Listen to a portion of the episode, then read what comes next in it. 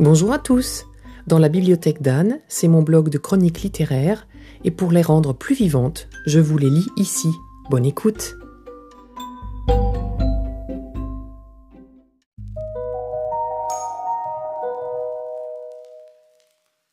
J'ai entendu parler de ce livre la première fois par Maïté du blog Mademoiselle Lee et grâce à elle à nouveau, je l'ai lu rapidement.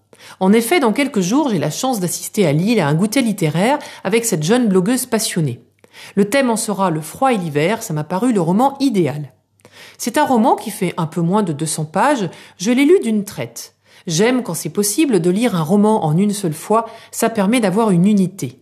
J'adore le roman choral, et ici se succèdent quantité de petits chapitres avec une même histoire racontée par quatre personnes différentes et au fur et à mesure qu'elle se déroule. Et en même temps, bien sûr, le parcours de vie de chacun des personnages. L'histoire. Bess est une jeune femme dont on apprendra qu'elle est censée donner des cours à un petit Thomas bien intelligent, mais lors d'une sortie au début d'un blizzard en Alaska, le temps de refaire ses lacets, le petit garçon de 10 ans s'échappe et se perd. Moi, j'habite à Montpellier. Je n'ai pas du tout l'habitude du blizzard. Qu'est-ce que c'est réellement?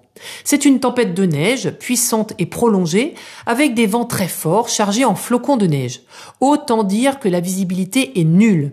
Et c'est dans ce brouillard blanc que Bess s'engage pour retrouver à tout prix le petit garçon. Mais qu'est-ce qui leur a pris de sortir par un temps pareil?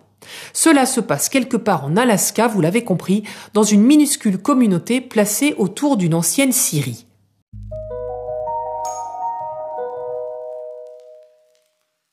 Qui sont les personnages? Bess, jeune femme légèrement délurée, un peu pépette, plutôt citadine, réellement on se demande comment elle a pu arriver jusqu'ici. Bénédicte, le père du jeune garçon, que je pensais être l'amant de la jeune femme, mais en vérité non. Il comprend très vite qu'il est arrivé quelque chose et il se décide à partir les chercher tous les deux. Cole, que Bénédicte vient chercher pour cela, un monsieur plus âgé, au passé trouble, et qui a travaillé avec Magnus, le père de Bénédicte autrefois. Autant dire tout de suite que ce Cole est un vrai salaud, raciste, violent, misogyne, j'en passais des meilleurs, que vous apprendrez au fur et à mesure. Mais le jeune homme le connaît depuis tout petit et lui fait confiance.